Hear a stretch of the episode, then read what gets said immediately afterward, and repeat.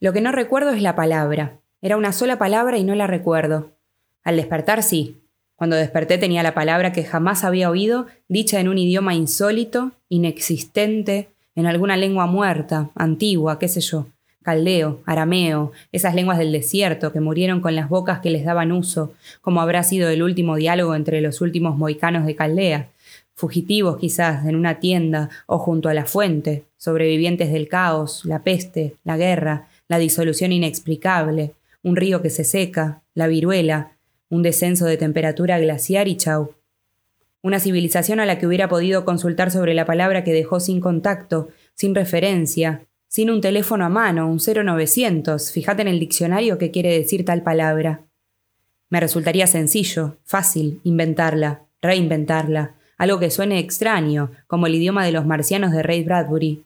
Pero no, estoy narrando el comienzo de una historia. Esto es historia, no literatura. Aunque nada, nadie me obliga, compele, exige la fidelidad de los hechos que, por lo general, una vez narrados, pierden fidelidad. Ahora bien, yo sé lo que esa palabra me decía. No lo dudé, no hice consideraciones, no me dije qué puta es esto, no. Del pique lo supe y lo pronuncié. Pronuncié la frase entera, más o menos larga. Aquella palabra en caldeo era un ábrete sésamo en mis neuronas destacadas al pensamiento, esas que en la distribución racional del trabajo, algo o alguien les dijo, bueno, che, ustedes, al pensamiento, ¿ta? En lo que no hay dudas, papá, es que la palabra me la dijiste vos, en un tono en el que se mezclaban la pregunta, el asombro, la orden. Entonces me desperté y supe que no era un sueño. Nunca llegué a pronunciar la palabra, pero sí su sentido, su traducción, la frase. Era breve, me atrevería a decir que de dos sílabas. En Caldeo no hay esdrújulas, pero no tenía dónde anotarla, y de haber tenido, fija que tampoco lo hubiera hecho. Y en eso estaba cuando patean la puerta. Salto, me cuadro, capucha. Hora de mear. La casa en la memoria no es tan grande. Ninguna casa cabe en la memoria. Se reducen. Pero la reducción no es a escala, no es una maqueta pequeñísima. ¿Cómo te podría explicar? Mira, vamos a ver. Uno los domingos iba al estadio. 10, 20, 100 domingos. Acá está la Olímpica, ahí la Ámsterdam, el talud, la Torre de los Homenajes. Cualquier foto que ves en cualquier diario, el golero por el piso, la guinda en la red y el centro forward gritando el gol, y un fragmento de gradería al fondo. Vos, sin vuelta, identificás el estadio con capacidad para 80.000 espectadores. Está registrado, tal cual, en un par de neuronas que ni te soñás. Pero el registrado tal cual no es tal cual. No se filma ni fotografía, es otra cosa. Si yo te dijera, dibuja el estadio, vos lo dibujás. Pero no cada escalón, ni los focos, ni el parlante, no la línea de óvol, ni el punto final. No, dibujás cuatro cosas, la torre tal vez o algo parecido, el rectángulo ovalado de la Olímpica, qué sé yo, pero no más. Y es el estadio. Con la casa, como con todo, pasa igual. Me pasa igual. La casa, la casa de mis viejos, no es tan enorme como enorme era cuando mamá tenía que limpiarla. Eran cuatro piezas altas, muy altas, con piso de tabla, tablas largas que con tanta agua y tanto tiempo, dos por tres había que reparar, serrucho, martillo, clavo, parches. Abajo había un sótano fuera de uso que usaban cada tanto los ratones, mineritos que subían para espanto de mamá, y ahí iba el viejo con el sapi a perseguirlos, escoba en ristre. Para las telarañas teníamos un plumero de dos tramos, un plumero gris, un ñandú en la punta de un palo, que se ajustaba a otro para llegar. Y el patio. El patio era el espacio verde. Las cuarenta plantas de mamá que regaba religiosamente mañana a mañana, arrancando las hojas secas, saludando, comentando en voz alta sobre su estado. Las conocía tallo a tallo, el semblante de cada hoja, la alegría del brote, alguna flor. Su orgullo era una que estaba en el centro de la mesa, espuma de mar, crespita como la cresta de una ola, sobre el piso de baldosones blancos y negros, como un tablero, este sí, fácil de limpiar, una barrida, trapo y relucía. Ese patio era para vos, mamá, el único paseo. Vos, mi vieja, que solo salías para ir al almacén o en las fechas al cementerio, tenías en ese patio el paseo a domicilio. Y con vos, mamá, me pasa como con la casa. Yo pienso en el patio y es como si pensara en vos o te viera a vos.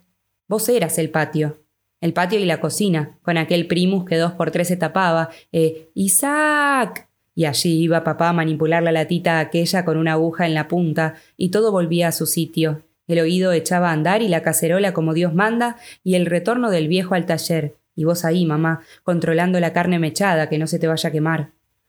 El patio y la cocina eran tu imperio, mamá. Vos sos, en mi memoria, el aroma del tuco y las cretonas. Vos sos la casa, mamá. ¿Cómo no se dieron cuenta de que vos eras la casa, que echarte a vos era echar la casa? ¿Cómo? Y sin embargo, al asilo. Eso, mamá, lo supe en una visita. Me lo contaron en una visita porque yo tenía que saberlo, en esas visitas cuarteleras, por la frontera, barbudo, chupado, sucio. Ahí me dijeron, desalojo, asilo, hogar de ancianos. Y fue en el retorno al interminable territorio de dos por uno del calabozo que comenzaron mis conversaciones con papá. Acá los pensamientos rebotan, las palabras pensadas rebotan, porque pronunciar lo que se dice pronunciar no dejan, ni el grito nada.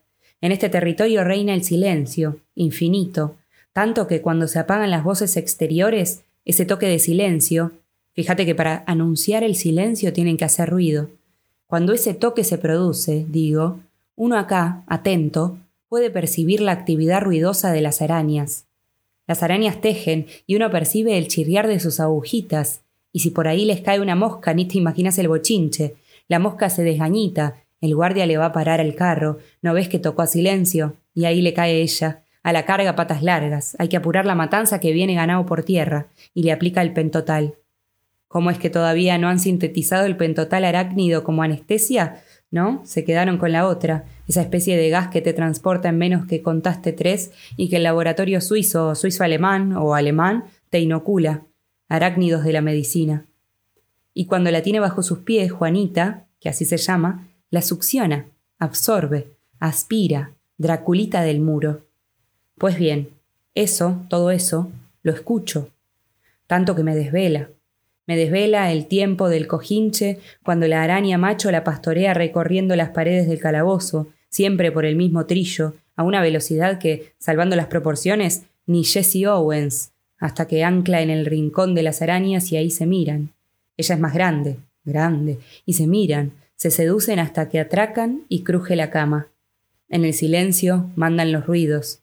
El tableteo de las patas del bichito de la humedad, que dos por tres masco, sobre el hormigón del piso, es un redoble rítmico, delicado, ideal para fondo de bolero pero lo que más suena es uno.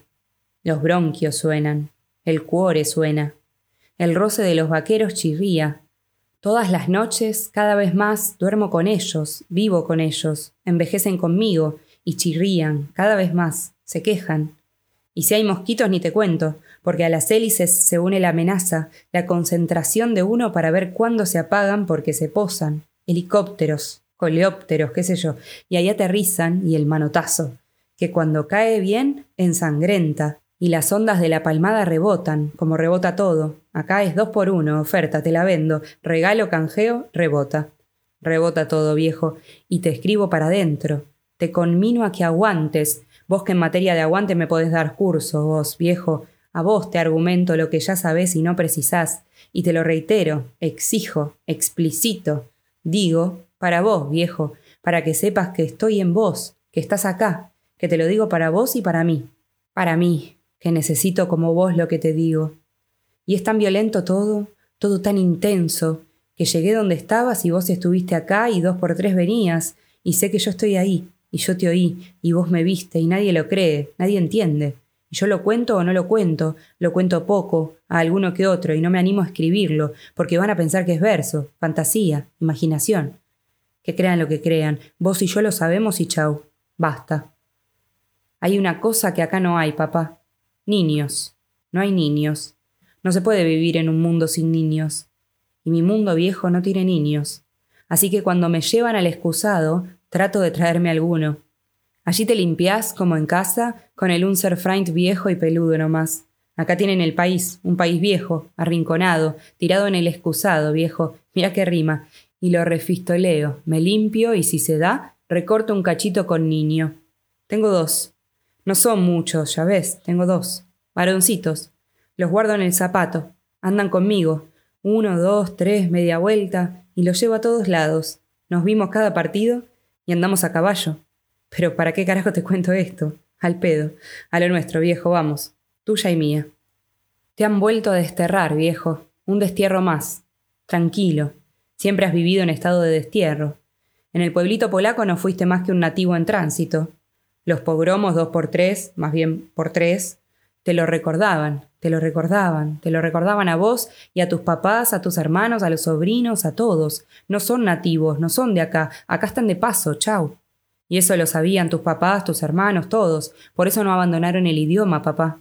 Eran polacos, sabían polaco, era el idioma casi nativo, pero no largaron el yiddish, Sabías yiddish, lo hablabas, lo escribías, lo leías, y sabías de Talmud y Yolem Alejem, y eso lo trajiste contigo cuando te desterraste del pueblito y dejaste a mamá y a León, chiquito, muy chiquito, para ver si había en América una tierra sin pogromos. No viniste a hacerla, estaba hecha. Vos sabías que estaba hecha y solo querías saber, constatar que te podías afincar sin polacos con antorchas y vodka y gritos que disparaban contra las cabañas de judíos y prendían fuego. Y ahí fuiste a San Pablo, y no te gustó porque llovía, y te trajeron para acá. No para un país, una tierra, no, te trajeron para un taller. Y bajaste del barco y con el sombrero puesto y la valija en la mano te enseñaron, al entrar, cómo se dice buenos días, y te dijeron ahí. Y ahí desenfundaste la aguja y calzaste el dedal y puntada a puntada, cien, mil, un millón de puntadas que fueron con las que fuiste construyendo el caminito transoceánico que trajo a la familia.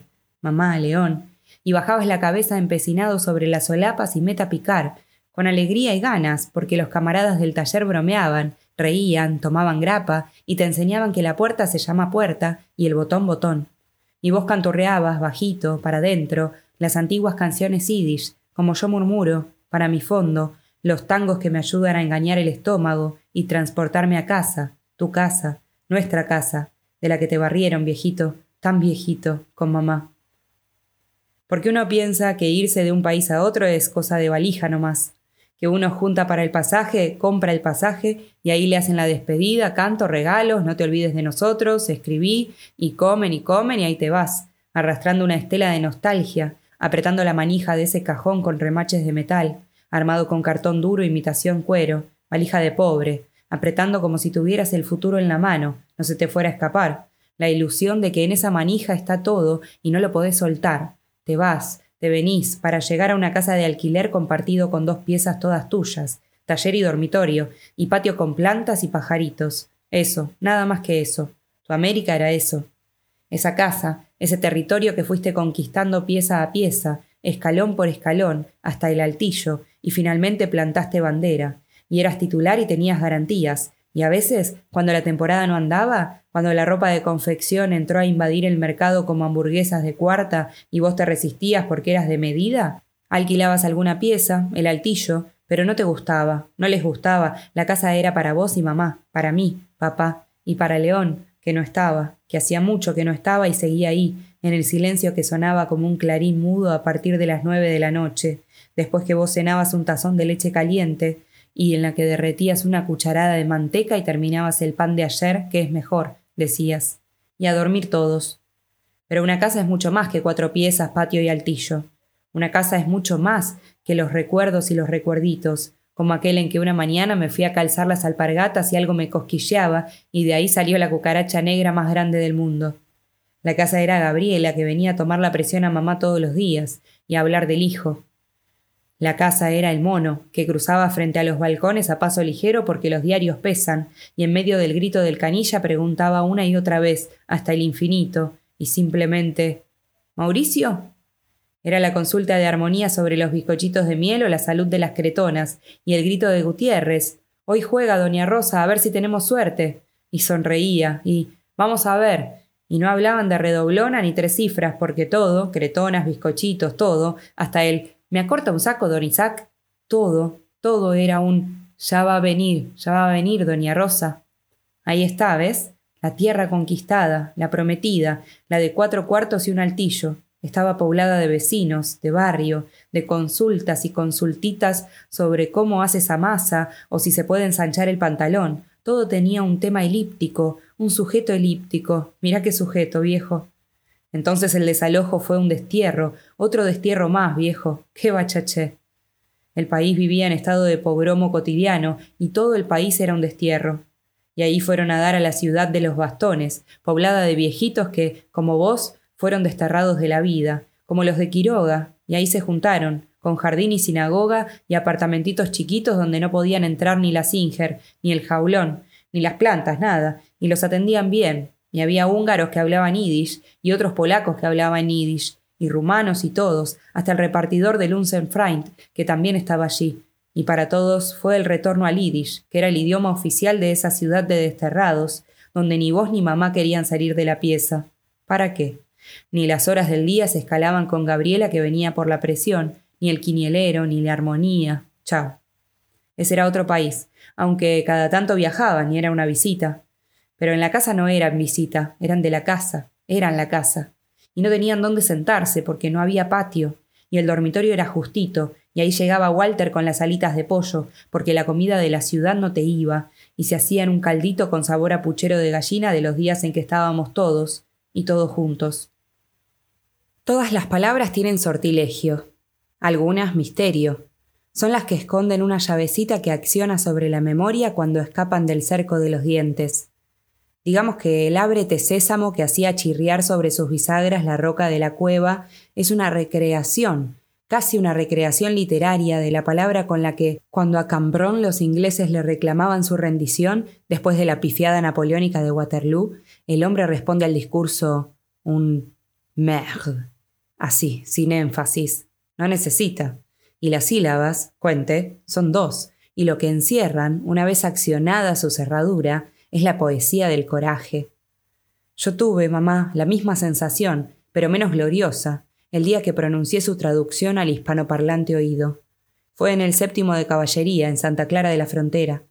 Mira qué operativo. Abren la puerta, donde quedan dos armados a guerra, un tercero entra un banquito, un cuarto me esposa y sienta, y la voz del oficial, voz oficial, me dice Te vamos a cortar el pelo, si miras para el costado, chau y acciona el cerrojo de la 45 contra mi 100 y queda martillada con bala en la recámara, y a la mierda abanico que se fue el verano. El alférez este está en cowboy, y en cualquier momento se le escapa un chumbo. Y fue entonces que me murmuré, como un saludo final, cordial, la retirada, el chau no va más, por si las moscas, la palabra. Vos tenías una, mamá. Recuerdo la última vez que la dijiste, que no fue la última, Digo la última con fuerza de impresión, y aquí la tengo. Fue además la primera del reencuentro, cuando te fui a ver, la noche que retorné a la vereda soleada, al hogar de ancianos. Hacía años que no te veía, ni a vos ni al viejo, ya no estaban para visitas cuarteleras, las piernas, el corazón, los años, la vida, quién sabe lo qué, pero estaban ahí, acostados, remando todavía contra el tiempo hasta ver el regreso del hijo, cuando ya no veías bien ni entendías bien, por eso el fito entró y dijo, como para aventar la cerrazón, Aquí se lo traigo, doña Rosa. Y vos me reconociste, me viste, y en tus labios se movilizaron músculos adormecidos por años, y prolongando la palabra del reconocimiento, sonreíste. Esa palabra, mamá, que despierta la historia de una vida, la razón de una vida, maravillosa razón, que fue parte de la mía, que es mía, así como la dijiste, como siempre la dijiste, como dijiste todo en tu vida, como sentiste tal vez todo en la vida, mamá, entre signos de interrogación. Solo una vez dijiste tanto sin decir nada. Fue cuando de regreso del hospital te instalaron en la enfermería, en el primer piso del hogar, iluminada, con un ventalán enorme que daba a las enormes copas de los plátanos. Te habían bajado de la cama y estabas en silla de ruedas. Te habían peinado. Mire qué coqueta que está doña Rosa, claro, hoy viene el hijo. Y fue, y fui. Y no sé qué dije, qué cosas dije pensando en cada una que enunciaba, si oías, si la oías. Y al fin salí y ya en la calle, desde la vereda de enfrente, te busqué detrás del ventanal, y la enfermera me vio, y te pusieron frente a la ventana y te decían lo que leía en el gesto. Allí, allí, salude allí, doña Rosa, el hijo está allí.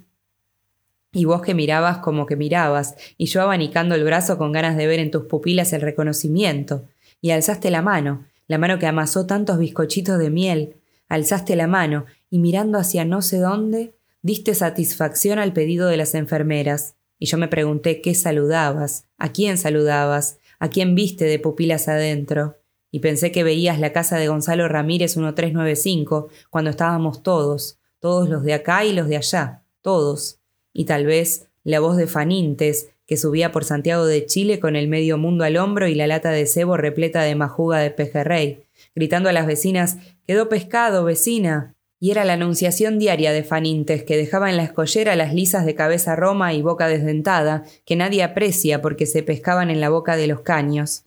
Y si se lavan, y allí ibas con León, calle abajo, a cuadra y media del mar, mientras papá fabricaba ojales con el cordonet, y el Fito y yo gastábamos un único triciclo que él manejaba y yo me paraba atrás, porque tenía pedales fijos para pararse atrás, que no eran pedales, eran estribos, pero para mí pedales, porque era una manera de tener triciclo y manejar, parado, como capitán de una nave. Tal vez vieras eso, eso que fue el instante más pleno de tu vida, simplemente porque estábamos todos, y para todos traías la lisa más gorda, todavía boqueando, que descamabas, abrías, lavabas y picabas su carne con pimienta y pan viejo en leche y huevo y sal y un poco de azúcar, para que culminara en esas albondiguillas de amarillo celestial coronadas por una rebanada de zanahoria, mamá. ¿Cuánto daría yo por volver a comer tu gefilte fish?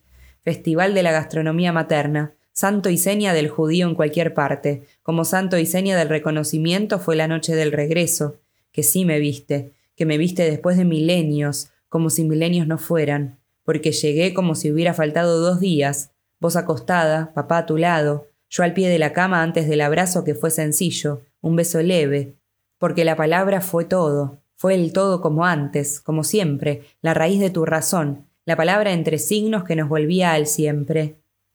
¿Comiste? Uno tiene, mi viejo, uno es poseedor, papá, de lo que podríamos llamar o denominar un pensamiento racional. De ahí que en materia de bola diera poca a las situaciones, anécdotas, para mí nunca pasaron de anécdotas, de las historias extrasensoriales, comunicaciones telepáticas, el yo ya estuve aquí una vez, esas cosas. Me encontré con el tema y con gusto en la literatura, jamás en la historia, que es ciencia. En la historia nunca se vio que Napoleón recibiera una voz que le anunciara no te bajes del caballo, rajá. Cuando Waterloo se le iba a la B, ni Trotsky tuvo la intuición o anunciación de que Mercader venía con el encargo. Jamás. Algo hay en las fantasías histórico-religiosas. Pero hay mucho cuentito, palomita blanca vidalitay, que te anuncia el fin de la menstruación y el embarazo, o el palito de Moisés, que ya quisiera el hada de Pinocho. Te dejo de lado el historial barrial, el me vino como una cosa, vecina y se le dieron las tres cifras. No, no, a la menina santa a quien se le incorporó el espíritu de no sé qué curandero alemán y ahora te receta en el idioma de las valquirias, aunque no tiene la menor idea de dónde queda el Rin, o el otro que recibió a un cirujano y te opera con un cuchillito de pelar papas como si nada. No, en cambio, en la literatura sí. Desde la muchachita de Thomas Mann, que se desmaya en una escalera al recibir el impacto de la muerte de su hermana, sin haber llegado a recibir una carta que venía en viaje donde solo se anunciaba la enfermedad, hasta el caso conocido de los hermanos Corso, de novela, pero también en Yeats y en Priestley y en Chesterton, con aquel personaje contemporáneo que al ver pasar desde la baranda de un puente, un navío cualquiera, ríe y pronuncia palabras que no conocía, pero que su acompañante descifra y eran de un galés antiguo y marinero. Sus ancestros viejos eran navegantes. Él, hoy, solo dactilógrafo. Vos, perdoname, papá, pero tu historia del pueblito nunca la tomé en serio. Eso de que la vecina gritara a las dos de la mañana, de que a la madre la habían enterrado viva esa misma tarde, y que el berrinche que armó fue tal que fueron al cementerio con farol y pala al hombro y vieron que la mamá estaba muerta, pero no cuando la enterraron. Se había comido los dedos y en el cajón había sangre. Vos contabas, viejo, que estabas ahí, que eras vecino, que fuiste con ellos pero a mí me salió el racional y dije, o te dije, o me dije, anda a saber, leyenda de pueblo chico, tipo lobizón de fogón gaucho. Más te digo, cuando desde acá se me empezaron a dar algunas cosas, como aquel sueño en que llevaba a la nieta, viejo, a conocer la paz y la lápida de granito de león, y ella en una visita me contó que había tenido un sueño en el que paseaba en un parque conmigo, pero que no era un parque, y cuando terminó de contarme el sueño, hizo una pausa de punto y aparte y me preguntó, sin asociación, ¿dónde estaba enterrado León? Casualidad, pensé.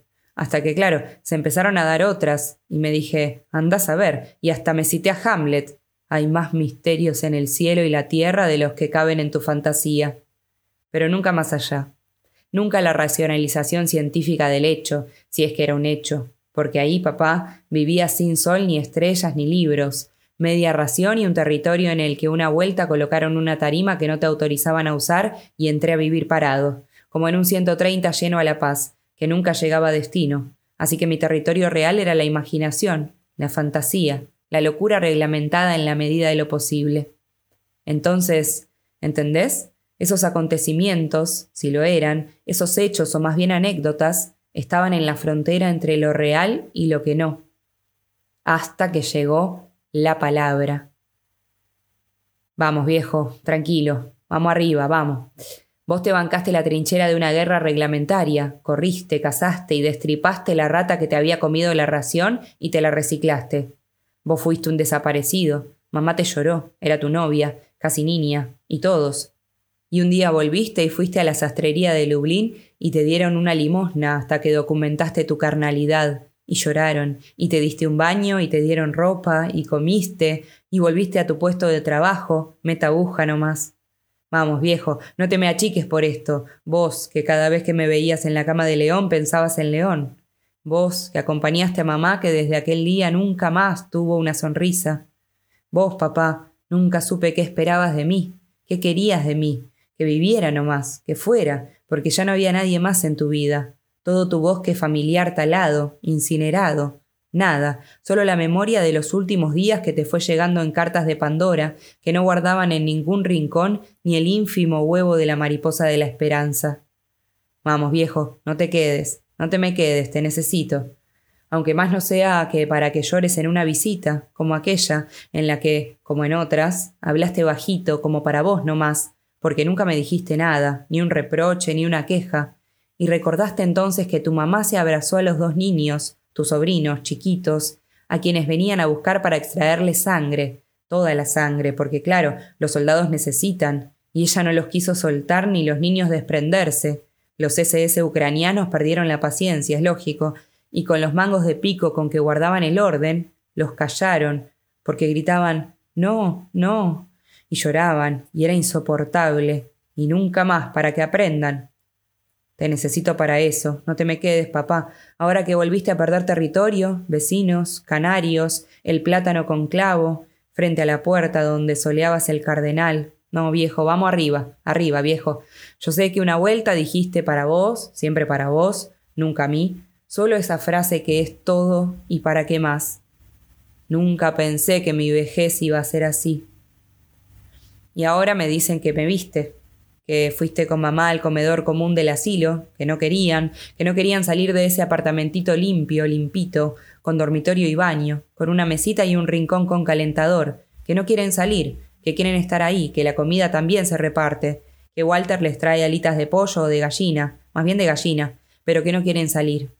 Pero ese día sí salieron, y la directora, que es buenísima, les ofreció el lugar que quisieran, pero siempre con otros, y fueron a una mesa donde había otro habitante de la ciudad de los bastones que nunca hablaba, que vivía para adentro nomás, de donde no quería salir, como ustedes del cuarto.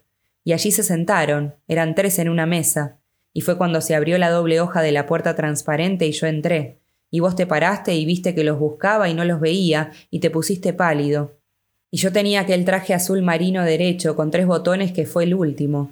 Y mamá nada, y el otro habitante de la mesa nada, solo que yo entraba y los buscaba, y te buscaba, y no te veía, y vos sí, dicen que pálido, parado como si estuvieras en la cabecera de una larga mesa familiar poblada, y dijiste aquella frase que, por el momento, la voy a guardar, que la guardo para todos los momentos, para siempre, pero que en este párrafo no la voy a pronunciar, y que es la llave, es una llave, una clave de la palabra, la clave de la palabra que tanto los preocupó porque eran racionalistas como yo antes, y claro, te querían, te cuidaban, y te llevaron al médico.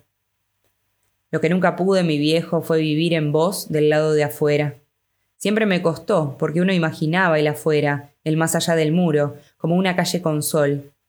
Y la casa, papá, un patio ajedrezado como el de mi escuela, son de la época fija, que la misma empresa, el capataz, todo igual, donde en cada casillero danzaba en su sitio una planta.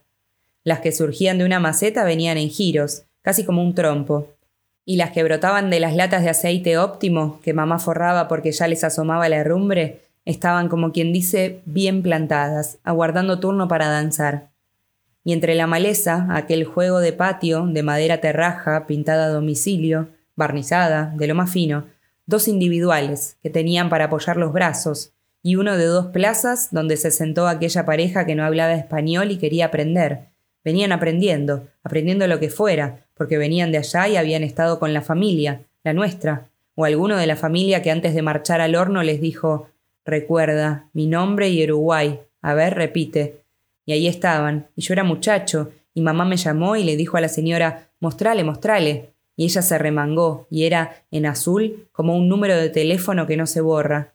La mesa del juego era redonda y tenía una carpetita, y en el centro una de esas macetas vegetales de no sé qué árbol o planta que traen de Brasil, y allí, como un cachorrito preferido, desbordaba la puma de mar, porque nunca pudo mamá pronunciar espuma. Y ahí estaba, crespita, abigarrada, de hojas pequeñitas, cresta de ola, corderitos verdes. Entonces, papá, no sé si me explico, si vos vivís en el afuera y el afuera es todo eso, lo que no puedo es vivir en vos lo que vos vivís cuando yo no estoy y vos no sabés dónde cuando por tres o cuatro meses los tienen de aquí para allá, y aquí no está, ni allá, no sabemos, no está, no estoy, está muerto, hasta que te dicen sí, y vas con la vieja hasta el culo del mundo para verme diez minutos, gastando en pasaje los ahorros de la pensión, cargando una fruta que nunca me entregaron o que me entregan cuando se termina de pudrir, y algún gráfico que te regaló el mono, con el que se quedan y nunca jamás vi, como la yerba del mate que no autorizan. Y allí vas a dar, van a dar, el ómnibus llega al pueblo a las 8 y 32 y se bancan hasta las 11 porque a partir de ahí corren los minutos del encuentro quincenal. Pero te tienen, los tienen, a pie firme hasta las 12 o la una, y ahí escucho el alboroto. Se desmayó un viejo, y no te asocio, ni desmayado ni viejo, mi viejo. Y luego, meses, años, no sé, pero en un tiempo del después, que sí, que te desmayaste, que te fuiste recobrando y del bolsillo del chaleco sacaste una pastillita y agua, agua, que no pediste, y te la trajeron y te pusiste la pastillita bajo la lengua y tus primeras palabras de la resurrección fueron De ustedes no quiero ni el agua. Nos veíamos en la frontera, papá. La visita era la frontera entre el afuera, ese afuera en el que no puedo entrarte, para sonreír en vos y en vos caminar por la vereda al sol, y este otro territorio, este enorme, infinito desierto en dos metros cuadrados, mi más acá. Y nos encontrábamos en esa línea divisoria de los mundos, en la que vos llegabas al borde de mi universo para ver si aún estaba en órbita, y eso para vos era como contemplar el sistema solar entero, y se te veía la sonrisa pequeñísima que te venía solo por verlo, por verme. Entonces yo veía eso y no tu resto en el afuera. ¿Ves? Eso es lo que te quiero decir ahora, que te han vuelto a desterrar. Eso, que el músculo del corazón lance a los labios, como siempre, para siempre, ese dibujito de la sonrisa. Fuerza, mi viejo. Cuando uno cuenta los naufragios es porque no se ahogó. Fuerza. Hemos navegado mucho, durante muchos años, en los muchos, al cabo de los años, minutos de la visita. La visita fue para vos y para mí el mar del encuentro, y allí montábamos nuestra propia balsa y meta remar recuerdos. Tú afuera y mi más acá se juntaban en ese mar que separaba dos continentes. En él sí, ahí sí, en esa frontera sí pude pensar en vos. Así que estas líneas son, papá, como quien dice, los cuentos de la frontera. Y allá en el asilo, papá, todos, tan viejitos, tan huérfanos, viejo, tan huérfanos de la vida exterior, huérfanos de vida exterior todos allí aunque a veces el tiempo se detenía en el jardín del fondo y una pareja volvía a ser del mundo, una mirada a través de los lentes, una sonrisa coqueta, y así el del 2 con la del 14 vuelven a ser novios, entre ellos, novios, y hablan con la directora, que pregunta sobre la seriedad de sus intenciones, y es una historia de amor que culmina en casamiento, con fiesta, y ella de blanco en la sinagoga del hogar, y habrá cambios en los alojamientos porque van a vivir juntos. Era un acontecimiento pero por lo general el tiempo seguía de largo, y más bien se detenía para llevarse alguno, como lo fue llevando a ustedes, que lo esquivaron hasta ver al hijo. Yo creo, papá, que los viejos se mueren cuando quieren, por eso vos y mamá, tu cachivache, como le decías, se lo tomaron con calma y bancaron, aguardaron hasta esa noche, nochecita, cuando mi cuerpo real transpuso las muchas puertas, custodiadas, muy custodiada la primera, que fuera de hora nos entraba. La ciudad de los bastones dormía con un ojo abierto. Ha pasado tantas veces en tantos lados, nuestros viejitos son sagrados, que nadie los toque, porque ya han sido muy tocados, y sobre todo por vos y mamá, viejo, porque la directora recibía llamadas telefónicas, muchas llamadas que nunca te dijeron. Saquen de ahí esos viejos de mierda, a los padres de ese hijo de puta, los sacan o les ponemos la bomba. Y nunca te lo dijeron. Y hubo reuniones, sesiones, consultas, y de aquí no se van, y no se fueron. No lo fueron de la última Tule, bendita Raquel y todos aquellos que pusieron más vigilancia, pero de aquí no se van. ¿Cómo será? ¿Cómo es el tiempo de la memoria en el perro? Yo me pregunto, un perro, ¿cuánto tarda en olvidar? ¿Olvida? Uno, un suponer, sabe un idioma, todo, la gramática, lectura, todo. Por diez años deja de conversarlo, oírlo, leerlo, pero ahí, de buenas a primeras, le aparecen los interlocutores idiomáticos, los libros en esa lengua, las películas, y el idioma está ahí. Chirría un poco, trastabilla la memoria, pero anda. Con la bicicleta, no vaya a creer, pasa igual. Luego de peludear en los días de niño, estos dos que tengo en el zapato andan sin tocar el manillar. Hasta que nos quitan las dos rueditas del equilibrio, luego de algunos porrazos, llantos, eso, luego de diez años sin pedalear, uno monta una chiva y ahí sale, como si nada. El idioma y la bicicleta tienen memoria fuera del tiempo. El tiempo pasa y ellos ahí. Los retomas en cualquier momento y. ¿Vio, vecina? Si parece que fue ayer. El perro no sé. Me pregunto nomás. Uno tiene un perro, le menea la cola, se le sienta al lado, se arrellana, salen juntos, no se va, no se separa, pero un día a uno lo borran. ¿Y el perro? Tiene otro compañero, le llena el plato, lo pasea. ¿Y el perro? ¿Se acuerda? Cuando uno regresa, ¿el perro salta? Uno lo quiere al perro y viceversa. Una vuelta en un cementerio de mascotas, en una lapidita vi este epitafio. Tony, si los perros no van al cielo, yo al cielo no quiero ir y firmaba, fíjese usted, mamá. El Argos de Ulises es medio literario. Cuando vuelve a Ítaca, al héroe no lo juna nadie, salvo el perro. ¿Uno conservará el olor por tantos años? ¿Lo conservará el perro en las narinas? Vaya a saber. Hay muchas historias de perros. El irlandés aquel que tenía un mastín que se lo vendía a cualquiera que no se embarcara. Vivían en el puerto. Y todo porque el perro que vendía pegaba la vuelta y vuelta a venderlo. El Zapi, ¿te acordás, viejo? Se mandó una. El Zapi fue el regalo más lindo que me hiciste con mamá. Yo era botija y había ido al estadio. Al regreso me lo encontré, cachorro, contento. Me regalaron una alegría. El perro era una alegría. Pero el que lo saca soy yo, rezongabas, papá. Y tenía una mancha negra en el lomo, detalle fundamental en caso de desaparición. Yo quisiera tener una mancha así. Y por si fuera poco, un ojo y una oreja en blanco, y el otro ojo y la otra oreja en negro. Gabriela decía que tenía un ojo triste y un ojo alegre. Mi perro se llamaba, en realidad, Viviano Sapirain, en honor al puntero izquierdo del Nacional que me lo venía de ver a cinco metros, desde el talud de la Ámsterdam. En familia le decíamos Sapi, entre los íntimos, digamos. Una vuelta, la única, nos fuimos a pasar un fin de semana a una quinta donde te daban de comer para que te recuperaras. En el desayuno, por ejemplo, te daban un huevito pasado por agua que yo solo pasaba frito. El lugar se llamaba Quinta Marcuse y estaba junto a un arroyo, donde comienza Canelones y pasa el 130. Por esos dos días le dieron la custodia del Sapi a una señora que vivía como por el cerro, y cuando al retorno, el nuestro, se lo pedimos, dijo que se le había escapado y un auto lo había matado. Una punta de días después almorzábamos en la cocina, como siempre, y como siempre en silencio. Y sentimos como un rasqueteo en la puerta cancel. Nos miramos. Cesó el rasguñar. Alucinación auditiva. Seguimos comiendo. Volvió el rasqueteo. Mamá, casi enojada, le ordena a papá, ¿por qué no vas a ver? Y el viejo va y corre las cortinitas del vidrio y vuelve y no es nadie, como con fastidio, y se sienta, y el rasgueo vuelve. Vos, viejo, tenías como un no sé qué, tenías como un temor, no un temor, una cosa.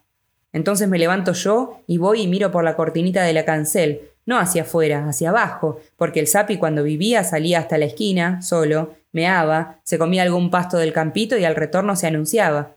Y hacia abajo estaba, flaco, agotado, sucio, con una pierna quebrada. Y entró como todos los días y se fue a un rinconcito donde yo, jugando, le había enseñado a pararse en dos patas, y ahí fue y trató de hacerlo, pero se caía porque tenía una pata rota. ¿Por qué te cuento esto, papá? Ah, sí, para decirte nomás que cuando volví a las veredas con sol, sentí como que nunca hubiera salido de ellas. No sé cuántas veces te anduve rasguñando la cancel, viejo, y no sé, o sé, cuántas veces me sentiste. De noche, en el dormitorio calentado a primus y maceta, de noche, cuando mamá calentaba los pies con el porrón, que era mucho mejor que la bolsa, de noche, papá, no muy tarde, a las nueve, silencio. En ese silencio, papá, ¿cuántas veces me oíste rasguñar la puerta? Como esa otra que atravesé sin rasguñar y vos me veías y veías que yo no. Yo que en materia de encuentros y puertas las tengo todas. Pero esa no, no la tuve. No tenía cómo. Y sin embargo, para mí, Puerta, lo que se dice puerta, la de casa.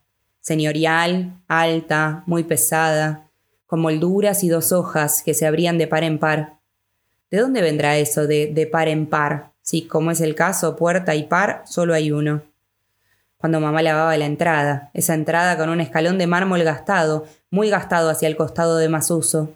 Luego dos escalones, siempre en mármol, el zaguán, fresco, umbroso, y la cancel con dos cortinitas finas y un pasadorcito como de aparador para impedir el paso así como así.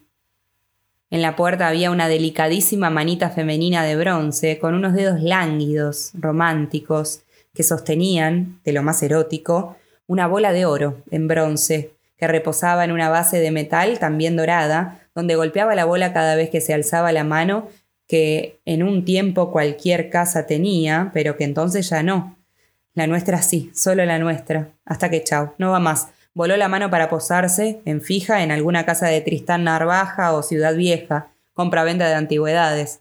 Mire qué linda señora para el escritorio, qué papeles.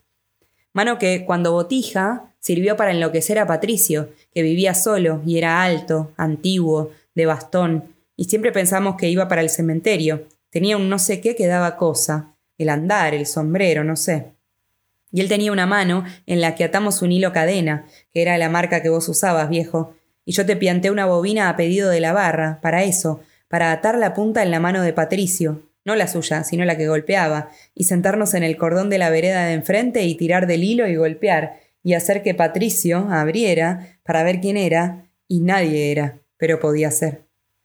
Como no fue, y fue el día que entré al comedor, pero sin golpear, de lo más normal, pero en el aire. Había una ventanita, ¿te acordás? Con rejilla, todo en oro, para ver quién venía. La de Patricio no tenía, por eso abría. Eran rejitas horizontales que mamá hacía destellar a brazo y brazo, como ese semicírculo enclavado en el mármol.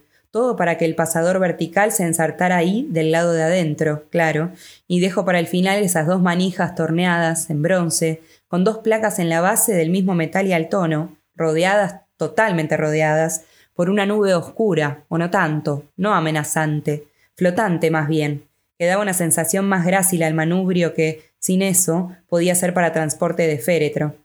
Pero no, esa sombra era de la franela con brazo que al lustrar mamá impregnaba y auroleaba en nube el manubrio que, al salir uno, los sábados, creo que solo los sábados, cerraba de golpe, y tu voz de adentro, viejo, No golpies la puerta y ahí arrancaba para la milonga, con ese traje azul marino de tres botones y los pantalones del conflicto en que me dio mamá, porque los bajos se usaban bombilla. ¿Cómo voy a ir a la milonga con pantalón que no sea bombilla, viejo? Nadie me va a dar bola, ninguna piba. Los bajos 14 son una contraseña, papá. Y vos que no, que hasta 22. Y mamá, ¿y por qué no un poco menos? Y fue un poco menos, pero no 14, como en una transacción comercial o territorial. Y ahí salía, con zapatos negros en punta a sacarle viruta al piso. La puerta entonces, para mí, la puerta que yo tenía que abrir y o atravesar, era esa. No la vidriada del comedor, no, era esa, la de casa. Y casa hay una, esa. En un diccionario de ideas afines el concepto de puerta está asociado al de casa. Pero no, yo duermo de cara a una puerta, yo vivo de frente a una puerta que tengo solo a mis espaldas cuando los tres pasos cortos me llevan hasta el rincón de las gallinas, o del Bataraz. Pero ahí me mando la media vuelta y la puerta, que es hermética, consistente, gorda, donde a veces llego con mis nudillos tímidos para ir al baño porque me meo y no doy más, me estoy cagando y nada, es una puerta indiferente, con un agujero no más grande que una moneda, por donde me tienen bajo la vista, y les veo el ojo que sonríe o vigila o vigila sonriente. Mi puerta hoy es eso, no da a ninguna casa, Y sin embargo, cuando me sacan quiero pegar la vuelta, ni bien salgo, ni bien me manotean para sacarme, ya quiero pegar la vuelta. El mundo exterior, mi viejo, me es muy hostil. Y quiero volver a estos dos metros cuadrados, cubil, refugio, madriguera, nicho, donde una puerta tapia me tapia herméticamente y en la que nunca percibí la ausencia de algo, fíjate vos, y que solo lo hice la primera vez que me enfrenté con uno real, tangible, cuando volví a la vereda soleada de sol, de ese que amanece y entibia, que se reclina en el horizonte derramando naranjas y lilas, no el sol que pienso, que pensé por milenios, no ese, que ya fue, el sol, ese sol que la palabra lo dice, sol. Pues bien, ese día encaré una puerta, me paré frente a una puerta, tuve que atravesar una puerta, transponerla, tuve, papá, que abrir una puerta, y no lo hice, me paré frente a ella, la encaré, estuve a punto de amenazarla con los nudillos tímidos, aguardando a que la abrieran, papá. Yo no abría puertas, nunca las abrí. Olvidé que uno abre puertas, que puede abrirlas, que tiene integrado en su ser el reflejo condicionado de que al enfrentar una puerta se suelta el resorte muscular del brazo y la mano, exacta y puntual, se dirige y toma el pestillo. Ahí está, ¿ves? La puerta de acá no tiene pestillo. Eso es lo que te quería decir lo que te quería decir que había olvidado y no lo percibí, que lo percibí cuando al retornar al sol recuperé, reintegré eso, que ningún poeta ha cantado porque nunca lo tuvo en falta, el pestillo. Y uno acá camina, viejo, y los niños del zapato se deshacen, se arrollan, y sus rostros de diario viejo se arrugan en los rollitos que se desmenuzan, y hay que salir a buscar otros, capturar otros en ese excusado de mierda, si por lo menos dejaran entrar una revista, cualquiera, vieja, para recortar, esconder niños de relevo que te calienten los pies, porque el papel calienta y uno siente que anda por un parque, y llévame a las hamacas. Por eso te digo, hay que cuidar a los niños, como tu vecina del hogar custodia el portarretratos, Malca, que volvió del último círculo. El trabajo te hace libre, donde murieron todos, aun los que volvieron, ella, viejita, a quien le arrebataron su pequeño, muy pequeño, y vio, los vio como deshacían cuatro años de vida. Asombrado el niñito por ese juego que terminó con él y con ella, papá, que mece, tan viejita, un portarretratos, y canta, dulce, muy dulce, en el idioma del asilo, en el yiddish sobreviviente de todos los sobrevivientes, papirene kinde, papirene kinde, mientras lo mece y lo reclina, tan viejita ella, tan muerta, papá, y canta, hijos de papel, hijos de papel, y llora, solo llora. La memoria es como una hoguera. Es probable que los primeros hombres tuvieran la misma concepción y que todas esas hipótesis antropológicas, arqueológicas, sociológicas, de que el fuego se encendía para calentarse, y lo era, y para iluminarse y para cocinar y todo eso, lo era.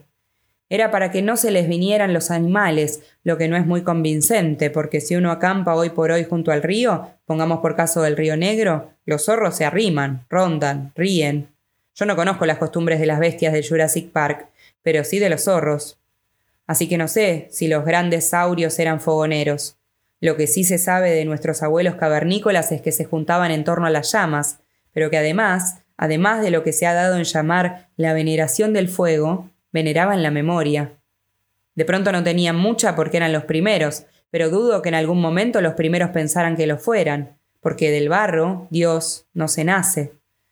Y hay testimonios que dan fe de su afición por los recuerdos. Los frescos de la cueva de Altamira fijan el conocimiento esencial de la familia, la tribu. Me refiero a la casa, el abrigo, el churrasco, la cornamenta para utensilios, los huesos para flautas, el tótem es básicamente la remisión al acto memorable, el del oso por haberlo cazado, la flecha por el combate victorioso, lobos, tigres, ballenas forman la estirpe del tótem, con el que se identifican los nonos y les transmitían a los nietos. Entonces el león se me vino, pero yo. Estas historias las contaban en torno al fogón, como los gauchos. Tejían realidades, leyendas, tragedias, historia, poesía. El fuego se las inspiraba, se las guardaba, las memorias se conservaban en la hoguera que, a su vez, los inspiraba. Los platos limpios, la noche oscura, vamos a contar, sentarnos, recordar. Las llamas en las pupilas avivan las memorias. En su obra En busca del tiempo perdido, mira qué búsqueda, Proust menciona la preocupación de los arqueólogos por un extraño hallazgo. En una excavación habían encontrado los restos de una tribu de galos con cráneo hundido, esas cosas. Habían sido derrotados en alguna batalla con otros que los caminaron. Pero lo que les llamó la atención fue que junto a los cuerpos, más bien osamentas, se encontró un montón de piedras talladas como tótems, meticulosamente partidas. Era estilo de los galos portar su emblema en forma de collar, oso, tigre, lobo. El referente de su memoria, en suma, su memoria. ¿Por qué las piedras ahí y así partidas? Porque no bastaba con matar los cuerpos, los cuerpos seguían viviendo en la memoria, la memoria estaba en las piedras talladas, había que quebrar las piedras para quebrar todo recuerdo. Y todas fueron quebradas, meticulosamente quebradas. Esas piedras que relucían con los trasfogueros y que inspiraban. Este jabalí, hijo, me atacó en el pajonal de la laguna cuando yo pescaba roncaderas. Estas historias las guarda el fuego, que las inspira haciendo flamear sus llamas en las pupilas de los adoradores del cuento. Y hay memorias pequeñas y ardientes como una brasa, y otras heroicas como la llama vertical, guerrera, y las hay pequeñitas y alegres en el chisporroteo, y las otras, papá, que se conservan bajo las cenizas de los años, de tantos años, rescoldos y rescolditos que duermen, pero no se apagan, viejo, no. Tal vez haya sido simultáneo, mi entrada allá, la palabra, tu palabra, acá. Pero eso de simultáneo está verde, no se entiende bien, no lo entiendo bien. Tocar la perilla de la luz, en aquellos territorios donde la perilla y la luz las maneja el hombre, y que la luz encienda, es simultáneo. Pero no, parece que no, que Einstein explicó que no, y agrandando el ejemplo, a la luz de una estrella que vemos, me refiero en términos teóricos, acá solo 40 watts, ya le apretaron hace mucho tiempo la perilla de apagado. Y así todo. Uno escribe en presente, pero cuando estampa el punto, ese punto y todo lo demás, incluyendo esto que estoy agregando y no puedo detener, ya es pasado. Ergo, el presente no existe. No tengo presente. Con lo simultáneo igual. No tengo simultáneo. ¿Cuánto tiempo transcurre en el envío de una imagen? Digamos, si yo me proyecto con el pensamiento, si logro proyectarme, si eso fuera o si es es posible, ¿cuánto tiempo tarda esa imagen en recorrer la distancia de este nicho de frontera hasta el comedor donde se sentaron a comer mis viejos junto al silencioso? No lo sé. Pero tampoco proyecté un carajo, ni me proyecté. Se dio, creo que se dio, estoy seguro. Solo yo estoy seguro y aseguro se lo llevaron preso. Toma nota. Todo esto es muy loco, viejo, porque fíjate que hoy, para poder contarte lo que te cuento a vos, que ya no estás o que estás donde esto no me lo hizo, tal vez sí, tengo que contarte lo que se ha dado en llamar el entorno. Mira bien, entorno donde fue oída por mí la palabra y que al alba comuniqué, porque yo la comuniqué, tenía un interlocutor, que es hoy por hoy mi testigo.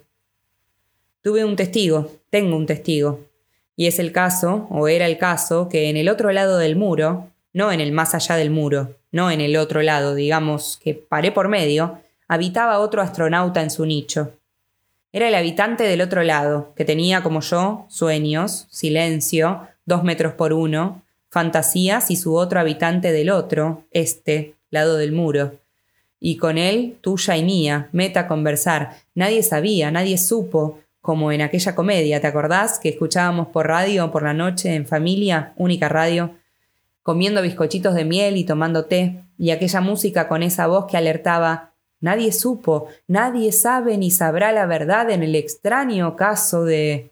Y ahí el título del episodio y la carcajada del monje loco, que era el narrador del caso. Por eso te digo, esto es, como aquello, muy loco. Porque todo comenzó una noche de Navidad, anda llevando. Y fue que tanto uno como el habitante del otro lado queríamos entrar en comunicación porque con nadie la teníamos. Solo yo con vos, pero eso no estaba muy claro. Pero hablar lo que se dice hablar con nadie. Eso de buen día, cómo anda, qué hay de nuevo, nada. Las palabras estaban herméticamente prohibidas, para siempre. Y fue la Navidad, las voces del mundo exterior lo anunciaban. Habían carneado el cordero y andaban en el hay que adobarlo, y nosotros ahí en órbita, únicos habitantes del espacio, perdidos en el espacio donde encontrarse con un semejante encontrar vida interestelar o de por aquí no más, era tanto o más que caminar por una vereda con sol. Hasta que arañaron la pared, digamos que la medianera, y era el otro que quería, como yo, confirmar que nuestro planeta estaba habitado, y respondía arañando, y no teníamos más clave que las uñas, y fue cuando pasamos a los nudillos, bajito, golpe a golpe, para inventar un lenguaje, reinventando el morse que no conocíamos, y golpe a golpe, en grupitos los golpes, y un espacio de silencio como separación, fueron llegando las noticias de otro mundo, también habitado. Había vida en otro planeta, o galaxia, o constelación, o nebulosa más bien. Y arranqué del muro una lasca de reboque y en el hormigón del piso fui anotando. Y fue Navidad, viejo, y la primera palabra tenía que ver, tenía que ver con la Navidad. Y era de cajón, mira qué frase al pelo, que si deducía, descifraba la primera letra, al tanteo nomás, sabría el resto y con ello la clave, y fue nuestra piedra de la roseta, y así llegó el comienzo de largas proseadas, a partir del 6510838414, y es que a cada letra se le da tantos golpes como su ubicación en el alfabeto, donde la F está en el sexto lugar y así todo, por lo que 6510838414 quiere decir, así como así, viejo, era Navidad, no lo olvides, felicidad, felicidad. Y todo esto es del caso porque al alba, antes que el primer clarín de la Sinfónica del Silencio la anunciara, nosotros entonces, ya alzados, madrugando al sol, como todos los días, todos los días infinitamente, nos saludábamos con nuestro redoble de nudillos, y esa vez lo hice sentar, porque se conversaba sentado, a piso, para esconder el puño de la mirilla, el brazo doblado hacia atrás y la mirada boba como quien no quiere la cosa, perdida en la pared frontera. Y ahí fue que le dije, ayer estuvo el viejo. Y él entendió, no le dio por boludear con él, está soñando, no, porque a él también lo venían a ver. Y ahí fue que le dije, el viejo me dijo una palabra. ¿Qué palabra? dijo. Una palabra. Esta y así fue como la palabra jamás dicha fue golpeada. Y él, ¿qué es? Y yo, no sé, ¿es Yiddish? No sé, no sé Yiddish, yo qué sé. Y él, ¿qué puta quiere decir? Y yo, eso sí, no sé qué es, pero sé qué quiere decir. Y él, dale. Y yo le di, a lo monje loco, quiere decir, Moille, ¿qué haces ahí parado? Sentate, comé. De la palabra nunca más se supo, pero su significado está ahí. La palabra por voz pronunciada, viejo, al alba, tuvo su traducción simultánea en esa frase. Esa frase que, sin saberlo yo, vos habías pronunciado, no sé en qué grado de simultaneidad, porque las imágenes, los fantasmas, las proyecciones corporales en el espacio, no sé qué puto tiempo llevan, no van por cable, son inalámbricos, pero sé que la dijiste porque vos me lo dijiste en aquella visita. Ya me habían dicho que estabas mejor, que no estabas bien, pero que ya estabas mejor, que tuviste alucinaciones visuales, que fue en el comedor del hogar, que estabas con mamá y otro, el de los silencios, y que me viste, que me viste entrar abriendo las puertas vidriadas de par en par como cowboy en bar del Far West, y te paraste pálido, y que te enojaste con mamá porque ella no, no veía. Y vos, ¿no lo ves? Y, que yo buscaba, los buscaba, y vos, que me hablaste, pero no sabían que hablaste. Y allí, ahora, el telón de la capucha se vuelve a levantar para los diez minutos de visita. Y vos ahí, y como si nada, conversamos del encuentro del comedor y yo, ¿me viste? Sí, dijiste, como lo más natural, lo más normal, porque al fin de cuentas fue natural, normal, casi de todo andar. Tenías el traje azul de tres botones, pero no me veías, Moille. Buscabas y yo te dije. ¿Qué? te pregunté. Eso, ¿qué te iba a decir? Moille, ¿qué haces ahí parado? Sentate, comé. La palabra. La palabra caldea, aramea, babilónica, hebrea, quería decir, dijo, en el mismo instante, en el instante simultáneo donde el tiempo corre por su cuenta y sin reloj, para mi padre en el comedor del asilo y para mí en el nicho. La palabra, entonces, quiso decir, y dijo que estemos donde estemos, viejo, nos estamos viendo.